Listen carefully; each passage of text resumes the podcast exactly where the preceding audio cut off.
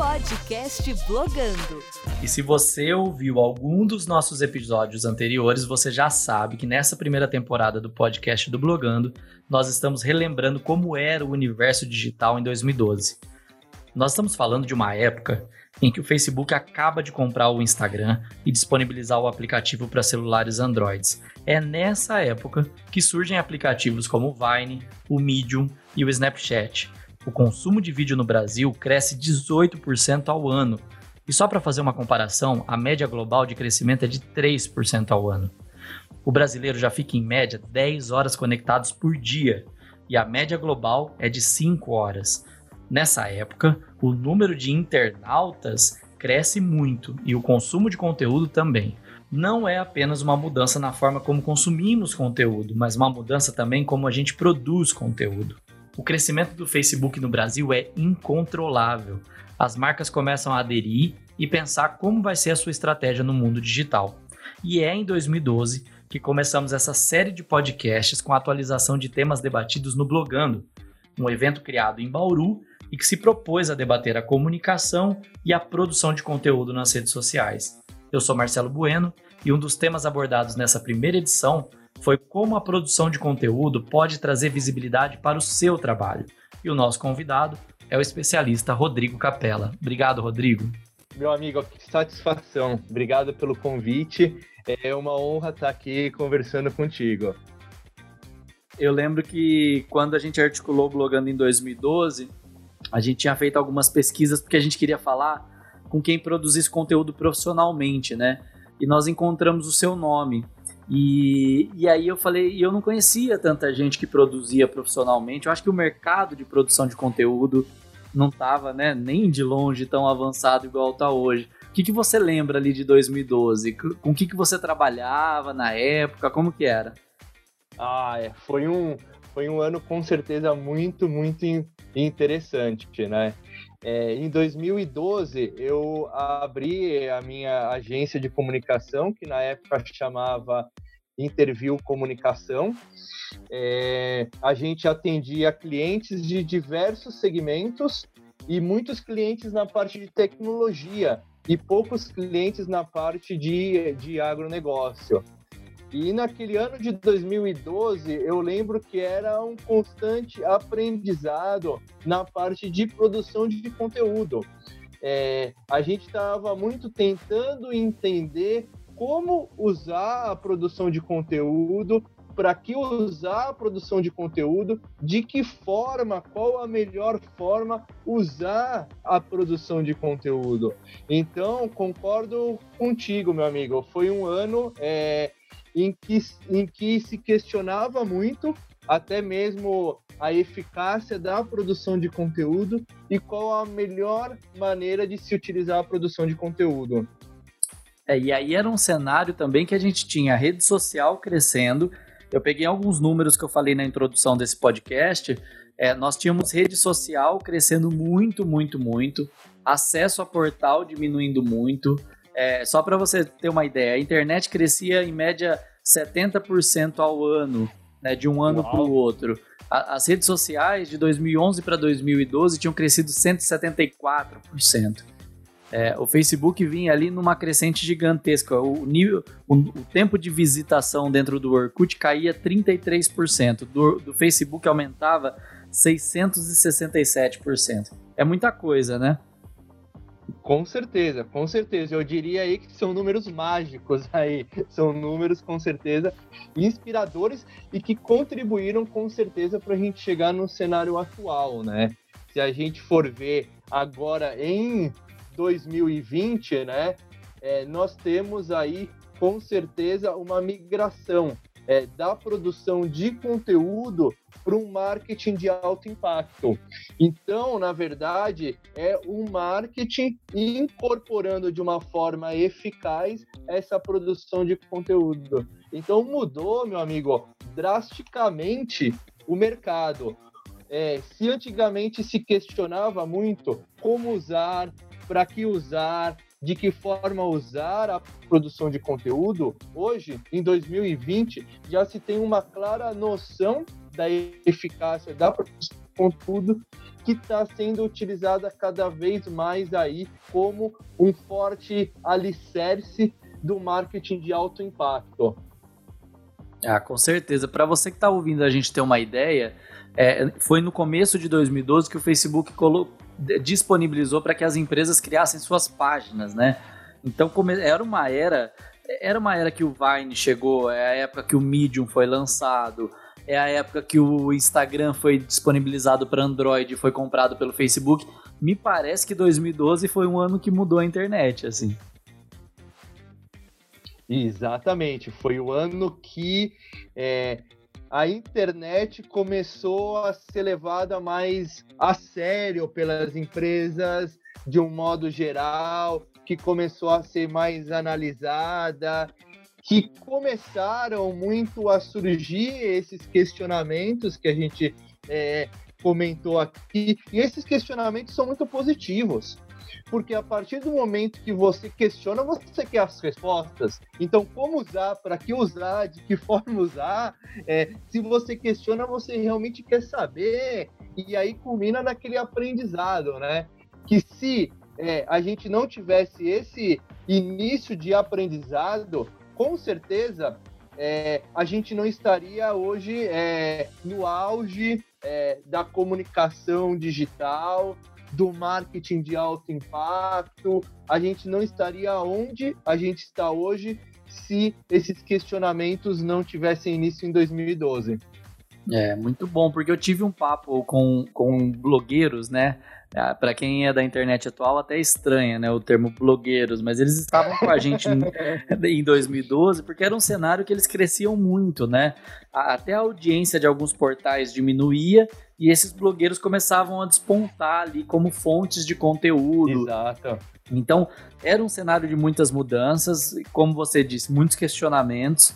É, eu queria também abusar um pouco da sua memória, até para tentar entender o cenário profissional.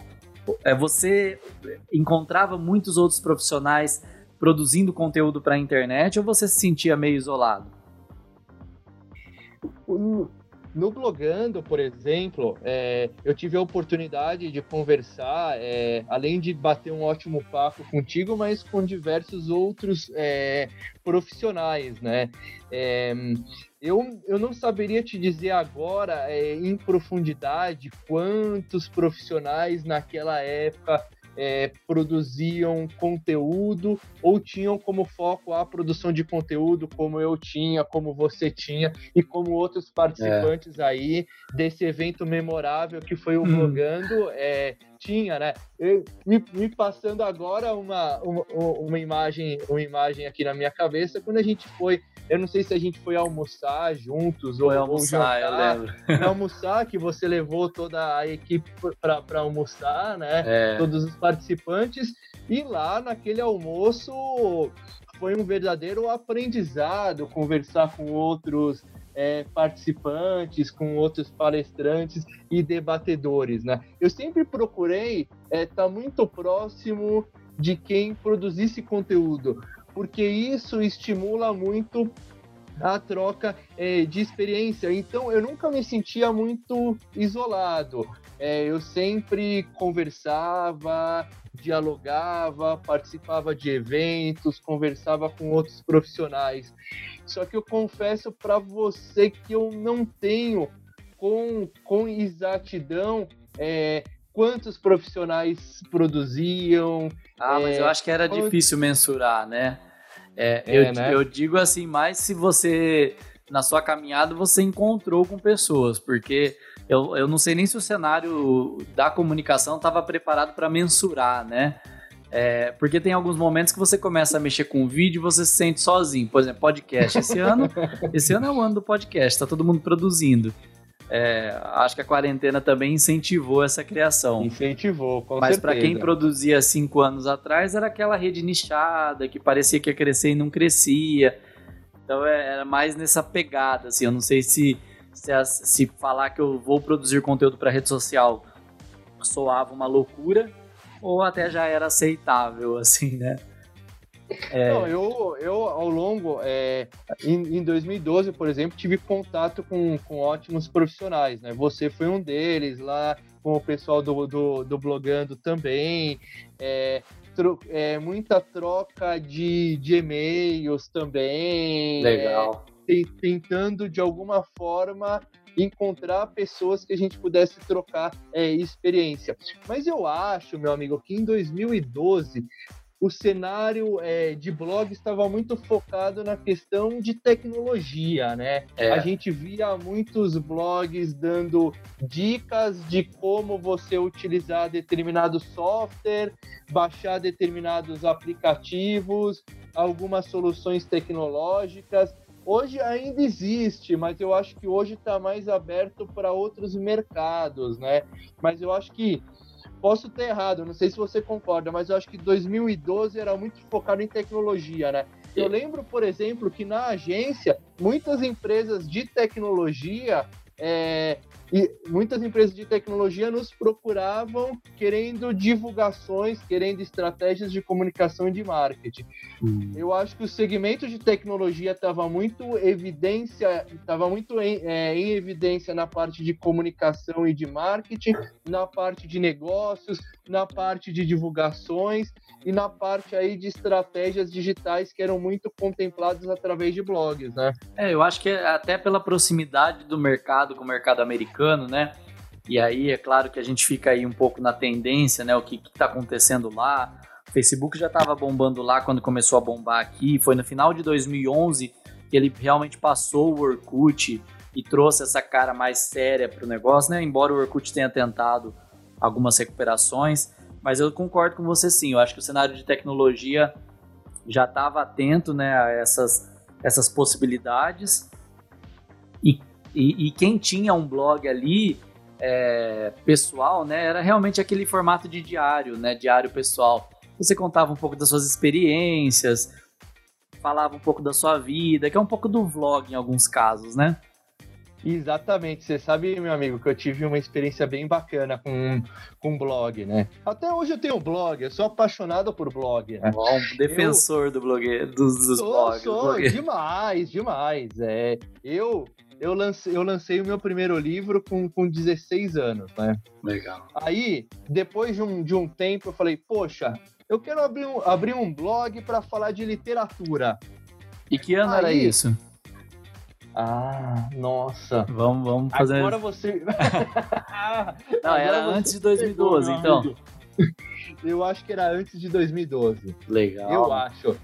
Eu abri o blog. Eu não lembro qual, qual que foi a plataforma. Se foi, será que foi Blogspot? Blogspot, provavelmente, né? Eu acho que foi Blogspot, é. exatamente. É, eu não sei quando surgiu o WordPress. Eu com, com datas, às vezes me, me fogem algumas coisas. Mas eu acho que foi no Blogspot. Deve. Ó, 97, 98. Não sei se talvez início de 2000, se já tinha ah, mas já era ou não. Bastante tempo, hein? Então, e aí, aí eu comecei a me apaixonar por blog. Quando eu comecei a falar de literatura, falar do, falar do meu livro, falar de eventos de literatura e por aí vai. Aí depois eu abri um outro blog chamado Piar Interview, é, fazendo entrevistas com foco em comunicação. Uhum. E, e hoje em dia, no meu blog, eu falo muito sobre agronegócio que é um blog sobre comunicação e marketing no agronegócio. Então, é, ter blogs com certeza aí contribuiu para eu ter um rico aprendizado e para me ajudar na produção de conteúdo e para evoluir cada vez mais. A sua formação é jornalismo? Eu sou formado em, em jornalismo. Eu fiz uma pós em jornalismo é, institucional na PUC. É, adoro muito a parte de, de comunicação é, corporativa, gosto muito da questão do marketing dentro das empresas também, e sempre procurei ter cada vez mais um aprendizado e conhecimento na parte de marketing e comunicação. Tive a oportunidade já de, de dar aulas é, em MBAs com foco em marketing, com foco em é, comunicação, é, muitas vezes com foco em comunicação digital, em marketing digital também. Mas sim, sou formado em jornalismo. Ó. Legal, e é outro desafio, porque essa onda do jornalista, entender que ele pode trabalhar com outros, outros veículos, não é nem outros veículos, né? Outros espaços, né? Porque é um, é um universo bem diferente da redação tradicional, também não é uma coisa muito antiga, não, né? O jornalista tinha uma série de restrições ali, não, não quero trabalhar com agência, nem se via dentro de uma estrutura dessa, né? É, exatamente. A gente teve em alguns anos aqui no Brasil uma certa resistência, né, de muitos jornalistas em terem agência de comunicação, em trabalharem com assessoria de imprensa ou com, em trabalharem em outras é, atividades de, de comunicação e, e, de marketing. Mas eu acho que é, ano a ano o jornalista ele foi entendendo que ele pode dar uma grande contribuição é, cada vez maior é, em comunicação e em marketing porque o jornalista ele tem uma, uma grande é, habilidade que é a escrita, que é você resumir um contexto é, e dar é, com certeza uma grande efetividade para aquele contexto. Não que outras profissões não possam fazer isso, com certeza podem, mas o jornalista também pode é, fazer isso. E o jornalista foi pouco a pouco entendendo isso e está cada vez mais desenvolvendo outras atividades de comunicação e se inserindo cada vez mais em um contexto de marketing. Isso é benéfico, é benéfico para as empresas, é benéfico é, para diversas e diversas atividades. E até um cenário também que o mercado para o profissional de jornalismo não estava indo muito bem, né? As redações estavam diminuindo, é, o, o, número do investimento que era feito nas emissoras tradicionais e nos veículos impressos vinha caindo com o crescimento do digital. Então era necessário mesmo essa renovação. Eu acho, é, meu amigo, su é, super importante é, o profissional ele conhecer a sua potencialidade, né? As suas várias é, possibilidades de, de atuação, é, as várias atividades em que ele pode se inserir, porque quando ele conhece, ele tem opção de escolha. Quando você tem opção de escolha, é sensacional, porque você vai desempenhar a atividade que mais te agrada, no momento que mais te agrada. Isso é formidável. Você colocou é, muito bem o contexto das redações, né? E dentro das próprias redações, a mudança é, tem sido de uma forma muito é, efetiva, tem sido uma grande transformação. Porque é, se a gente tinha antigamente um cenário em que a gente tinha muitas publicações impressas, e hoje, ainda bem, porque eu sou fã do impresso também, uhum. ainda bem a gente tem muitas publicações impressas sim, também, sim. mas a gente tem muitas revistas que migraram para o ambiente digital. A escrita muda, os caracteres mudam, é, a forma de você pensar no digital muitas vezes vai mudar também. E a gente tem muitas publicações que, que estão impressas e tem versões é, para o digital. Porque Antigamente se entendia que ah, basta você colocar no digital e pronto. É, né? era aquele PDF que você tinha que ler a revista no é. digital, né? Exatamente, meu Sofrido. amigo. Exatamente isso. Exato. Hoje em dia já se tem versões.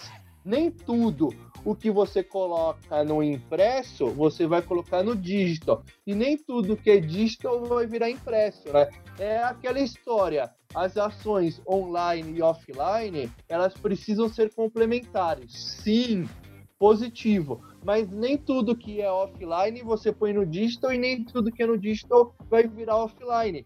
Elas continuam sendo complementares, mas você precisa respeitar as características, o, o ambiente, você precisa respeitar o seu público, o próprio engajamento e a interatividade que existe aí dentro desses cenários.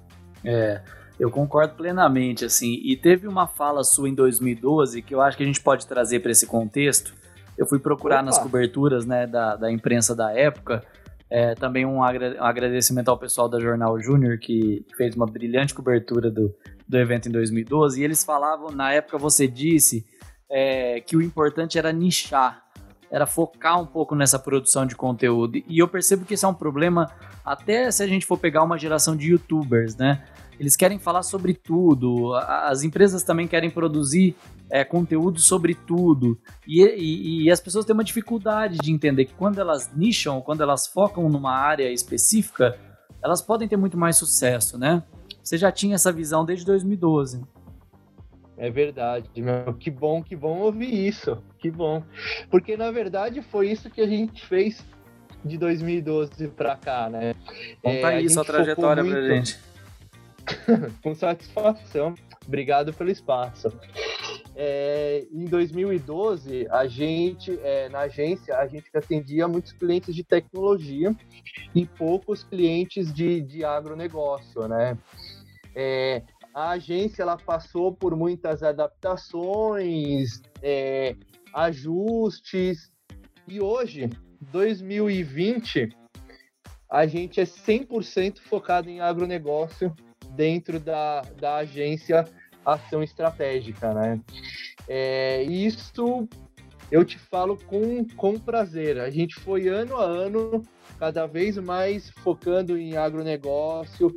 Eu comecei em agronegócio em 2004, trabalhando numa agência de publicidade e me apaixonei.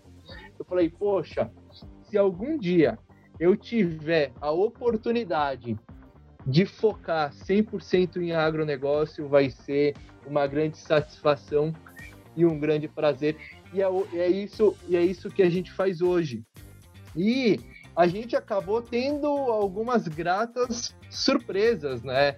É, a gente tem, por exemplo, uma atuação forte no LinkedIn, e no LinkedIn eu tenho um programa chamado Via Capela, que eu faço entrevistas, e é um programa que é focado em agronegócio e que mês a mês, ano a ano, foi ganhando aí cada vez mais repercussão a ponto da gente ter um número de seguidores que às vezes eu olho e falo assim, poxa, uau, obrigado, pessoal, obrigado. Legal. E, é, e o agronegócio é uma área gigantesca, né? Com certeza, a gente tem inúmeras, inúmeras possibilidades, né? Se a gente pegar, por exemplo, na parte de agricultura, a gente tem a parte de, de nutrição vegetal, é, a gente tem, por exemplo, a questão de, de softwares de monitoramento de propriedade, é, a gente tem uma parte de, de correção de solo, é, enfim, tem uma infinidade de possibilidades e de soluções. Se a gente for na parte de pecuária, a gente tem a nutrição animal, mas a gente também tem a parte de, de balanças, a gente tem a parte de, de manejo, se a gente for para a parte de, de startups, é, a gente tem inúmeras, inúmeras soluções aí que vêm sendo desenvolvidas em hubs de inovações, né? muitas vezes criado por empresas de agronegócio ou em hubs de, de inovações que foram criados por startups, por associações, por entidades. É, e aqui eu poderia falar pelo menos é, três cidades, né? A gente pode pensar, por exemplo, em Campinas, Curitiba, Piracicaba, que são aí cidades aí que têm hubs de inovação aí de excelente qualidade. Então, o agronegócio é apaixonante, meu amigo. Que legal, que legal, porque é, a gente tem uma visão, eu considero uma visão equivocada, né? Que a gente, ah, se eu vou abrir um canal, até uma dica para quem tá ouvindo a gente, eu vou abrir um canal no YouTube e eu quero falar um pouco de cada coisa. Tá, é muito difícil, né? Você ter um portal, um blog ou um canal que você consiga abordar um pouco de tudo, né? E aí essa estratégia de nichar, de focar no mercado, naquilo que você é bom, naquilo que você conhece, naquilo que você tem acesso, facilita muito. O Blogando passou um pouco por esse período também. A gente queria falar de produção de conteúdo, aí entrou a produção de conteúdo para o Snapchat, aí entrou a produção de conteúdo para o Instagram. E, e, o mercado de comunicação foi se ampliando muito, né? Então, teve os influenciadores digitais, e aí a gente começou em alguns momentos também a pensar, né? Como que a gente vai focar o nosso conteúdo? E aí a gente definiu que a gente queria falar de produção de conteúdo para rede social, independente da plataforma. E aí teve, por exemplo, uma edição em São Paulo que a gente fez só sobre influenciadores digitais.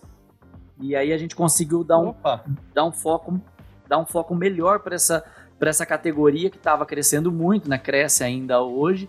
E a gente podia estudar muito um pouco bacana. mais do tema. Então é, eu acho que é de mercado mesmo, né? Perceber uma tendência, aproveitar essa onda da tendência e, e, e, se você se sentir bem, né? O que me parece quando você fala, você fala com muito orgulho, então acho que você se sente bem na, na no mercado do agronegócio. Com certeza. É, eu, eu me sinto realmente em casa, né? Porque é, eu aprendo a cada dia de diversos segmentos. É, gosto muito de conversar com os produtores rurais, né? Então, outro dia, por exemplo, teve um produtor de flores de Olambra, né? Que me veio no Instagram e começou capela que dicas que você me dá aí para eu vender mais pelas redes sociais? E eu falei, poxa, vamos lá. E eu comecei a, a passar algumas dicas, algumas orientações. Eu até acabei escrevendo um artigo, que eu sou colunista lá do AgriShow Digital, que é o site é, da AgriShow. A AgriShow é um dos principais é, eventos de agronegócio do, do Brasil, né? Gigantesco, aí, né? é exatamente essa interação com, com o público, com o produtor rural, com as empresas de agronegócio, com as cooperativas, com as entidades, com associações, é sensacional. E aí, é, ano a ano, eu fui criando projetos e iniciativas é, específicas para o agronegócio com o objetivo de valorizar de defender realmente, defender o agronegócio, de fortalecer o agronegócio. Um dos projetos que eu criei se chama Alertas do Agronegócio. Então eu converso com cooperativas, com, com entidades, eu converso com associações, reúno quais são as principais demandas marco reuniões presenciais com deputados e com senadores e falo, tá aqui as principais demandas do nosso agronegócio já levei para Mara Gabrilli, senadora, já levei para a deputada Tabata Amaral, levei para o Nelson Barbudo, que é, que é um deputado é, federal bastante conhecido e engajado também no nosso agronegócio. Já levei para vários deputados e vários senadores, porque sim, é, eu me sinto com a missão de defender e de ajudar o agronegócio. Que ótimo. isso, Fora isso, já lancei é, e-books com o objetivo de ajudar produtores, ajudar é, associações, ajudar empresas de agronegócio. Lancei um site também focado em marketing no agronegócio, que é o www.marketingnoagronegócio.com.br. Tem muito conteúdo para ajudar produtores, associações, empresas de agronegócio. E eu estou indo cada vez mais nesse sentido, meu amigo. O que eu posso fazer para fortalecer e valorizar o agronegócio, certamente eu farei. E quando você fala também sobre fortalecer e desenvolver, eu ouço muito, né? Tipo assim, oportunidade, oportunidade para quem quer produzir conteúdo, oportunidade para quem quer escrever. É, então, ao mesmo tempo que eu ouço, ah, não, vai, não vou continuar no jornalismo, né? Às vezes eu ouço dos alunos, não, não, não tenho futuro, né? Tô desanimado com jornalismo. E, e, aí eu vejo tantas possibilidades surgindo no universo digital que parece que a gente só precisa ficar mais antenado a todas elas. Então, o podcast também está servindo para isso, para que você fique antenado sobre as novidades que tem no mundo digital e de repente possa aproveitar alguma delas para que você embarque, né, e cresça. E Rodrigo, eu queria te te chamar também um pouco na memória. Eu sei que é, são perguntas difíceis da gente lembrar. Mas naquela Manda época. Ver, vamos lá. Vamos tentar. é, um, é um papo, né? Naquela época, Com em 2012, a, as, as redes sociais cresciam muito, né? Então as pessoas começavam a levar os seus produtos para o Facebook, né? E, e, o blog sempre foi uma categoria muito importante, mas até um pouco injustiçada, né? Porque as pessoas Concordo. começavam a considerar, ah, eu vou ter blog para quê? Eu vou criar meu Facebook, né? Você percebeu esse movimento, as empresas querendo ir tudo para o Facebook, deixando o blog de lado? Sim, sim, concordo plenamente contigo, meu amigo. Porque o blog, ele foi de uma forma injustiçada, realmente, comparado com como um diário. Talvez porque, é, e aí você pode me dizer melhor do que eu se isso é verdade ou não, mas eu li muito que os primeiros blogs nasceram como se fossem aí aqueles diários, aqueles cadernos, né? Hoje eu fiz tal coisa, hoje é... eu fiz tal coisa. Tinha muito Eles esse nasceram... perfil, né? Pessoal. Então, exatamente. Só que blog não é isso. Blog é, é um universo gigantesco que também pode ser usado para isso. É, a gente não pode é, confundir as coisas. Infelizmente, o, o blog foi muito prejudicado por conta disso. Mas eu acho que ano a ano, e aí eu posso te falar muito com base no segmento de agronegócio que a gente está inserido. O blog foi ano a ano ganhando relevância. Hoje, muitas empresas de agronegócio têm o blog hospedado no site das empresas de agronegócio. E o blog ele compartilha é, dicas, orientações, ele compartilha informações sobre eventos, lançamentos de produtos o blog acabou virando um canal de notícia das empresas de agronegócio em muitos e muitos casos. É, o que para mim é gratificante, porque imagina alguém é, que defenda o, o blog, eu defendo, você defende, outros também.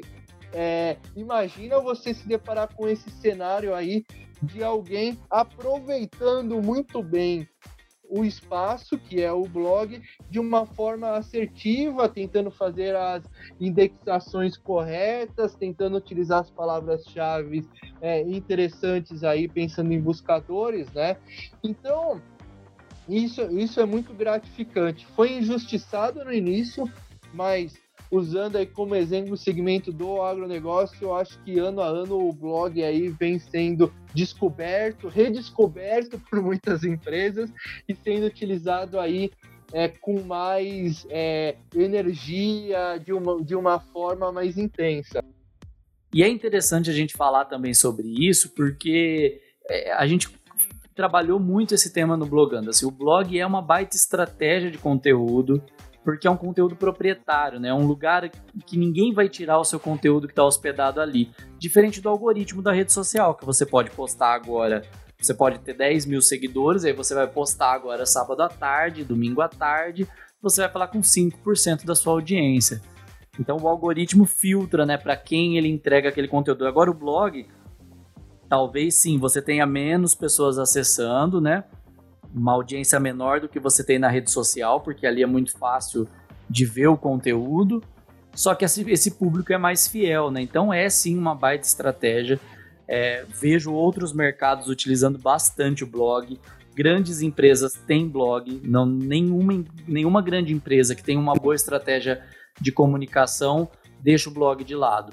Pode ter um canal do, no YouTube, pode ter uma rede social ativa, pode ter um personagem, mas o blog faz parte da estratégia dessas empresas também. Com certeza, faz, meu amigo, aí e tem que fazer com certeza, porque é, você precisa utilizar todos os recursos disponíveis, né? Porque como você colocou muito bem, você tem a questão de algoritmos, você tem a questão é, palavras-chave, você tem a questão de realmente atingir o seu público-alvo, por que, que você vai desperdiçar um recurso e uma ferramenta que pode ser muito bem utilizada, é. né? Eu acho que isso as empresas começaram aí ano a ano a prestar atenção. É, e, em 2012 a gente também já falava de técnicas de SEO, né? Então, como você aparece melhor ranqueado no Google? O Google continua dominando mais de 90% das pesquisas. Então, se você não consegue aparecer no Google, dificilmente a sua empresa vai ser vista, né? A não ser que você pague ali para aparecer Exato. de alguma maneira, mas é, é, é uma, uma, uma mídia até é, barata perto das mídias tradicionais, mas ainda assim vai muita grana. Então, produção de conteúdo é sim uma boa estratégia. Pensar em técnicas de SEO, né, como ranquear o seu conteúdo melhor, é uma baita estratégia. E, e eu também quero te perguntar sobre essas, esses formatos, né? Tem até a ver com a minha próxima pergunta. A gente percebeu que a produção de conteúdo mudou, né? Ela foi do blog para rede social, depois ela, ela virou um blog corporativo, depois ela caminhou um pouco mais para o vídeo, né? Em 2012 também era um cenário engraçado, que a, o, o consumo de vídeos pelo brasileiro tinha aumentado muito. A média mundial era de 3%, e no Brasil era, o aumento era de 18%. Então a gente ainda Uau. tinha uma internet lenta de 2 megas, ali 3 megas, mas o vídeo já se mostrava muito interessante, né? Só que, e agora estamos na era do influencer, né? Que é nada mais é do que o produtor de conteúdo profissional, né? Que existe a categoria do influencer que fala da vida dele, né? Que mostra o seu lifestyle, mas existe também o, o influencer na categoria profissional, o influencer de tecnologia, né? Que geralmente parece que o cara, quando tá ligado mais ao profissional, né? Não sei se você se considera um influencer do agronegócio ou um produtor de conteúdo do agronegócio. Você sabe, meu amigo, que me fazem essa, per essa pergunta com uma certa frequência, né? Capela, você é um influenciador é digital. É... Eu confesso que eu não sei responder essa pergunta. Eu costumo é, dizer que eu gosto muito de ser um, um agitador digital, no seguinte sentido de realmente agitar, de realmente é, fazer iniciativas, né? Como Agro em Casa, que a gente fez no Instagram, né? Então um dia eu estava sentado aqui no sofá, eu falei, eu vou lançar um desafio e vou desafiar todo mundo.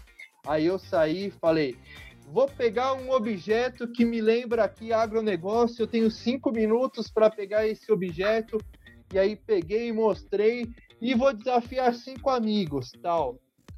O objetivo era valorizar o agronegócio através de algum objeto.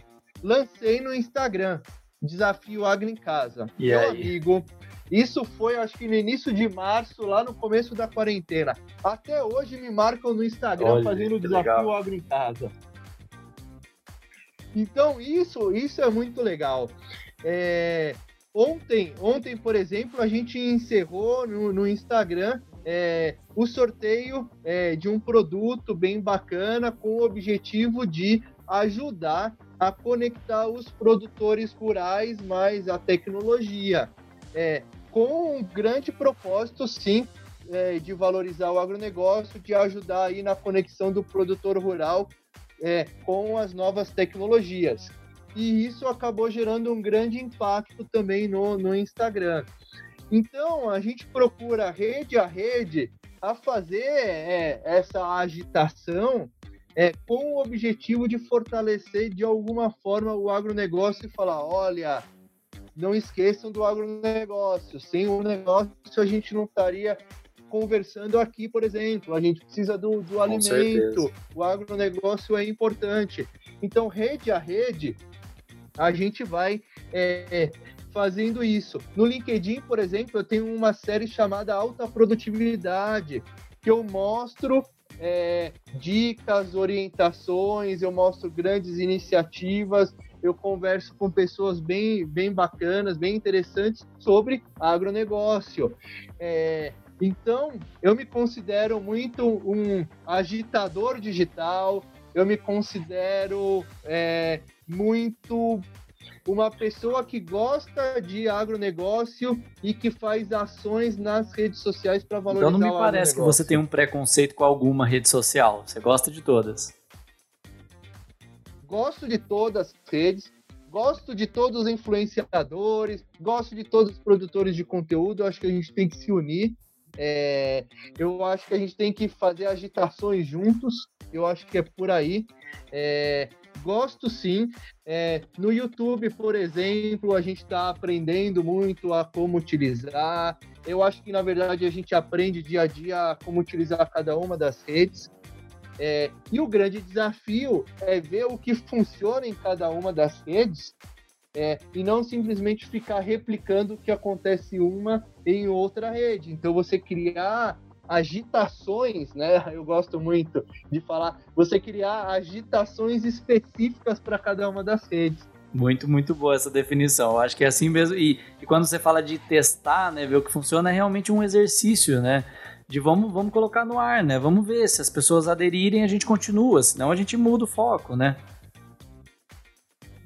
Não, exatamente. E, por exemplo, o Instagram é uma rede muito mais leve, muito mais de, descontraída, né? Então, por exemplo, é, minutos antes da gente começar essa conversa, eu fiz um post lá no Instagram, coloquei uma foto minha e coloquei: marque aqui um amigo, uma amiga sua que também usa chapéu e vamos embora. Por quê? Quem usa chapéu normalmente está associado aí ao agronegócio. E se você fala, poxa, vamos usar chapéu, vamos valorizar o agronegócio, vamos fortalecer. Então, é muito nesse sentido. Isso já não funcionaria, por exemplo, no é. LinkedIn. É. No LinkedIn eu posto muito mais.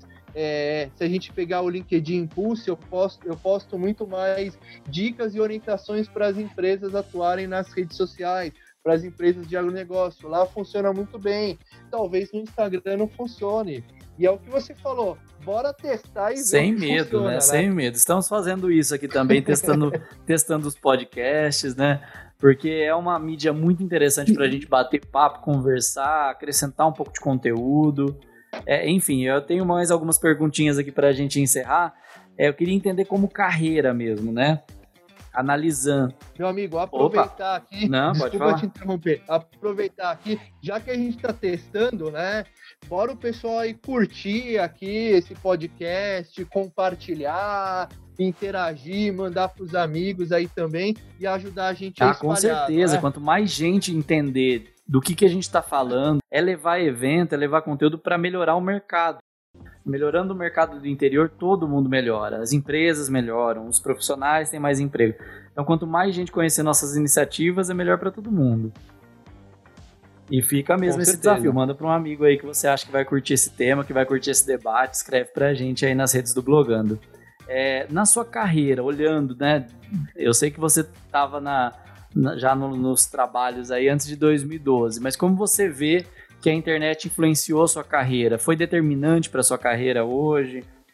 Como que, ela, como que ela te moldou como profissional? Total, total. Eu eu falo que se não fosse é, a internet, se não fosse as redes sociais, é, eu não teria aí o, o aprendizado e a oportunidade de aprender que eu tive.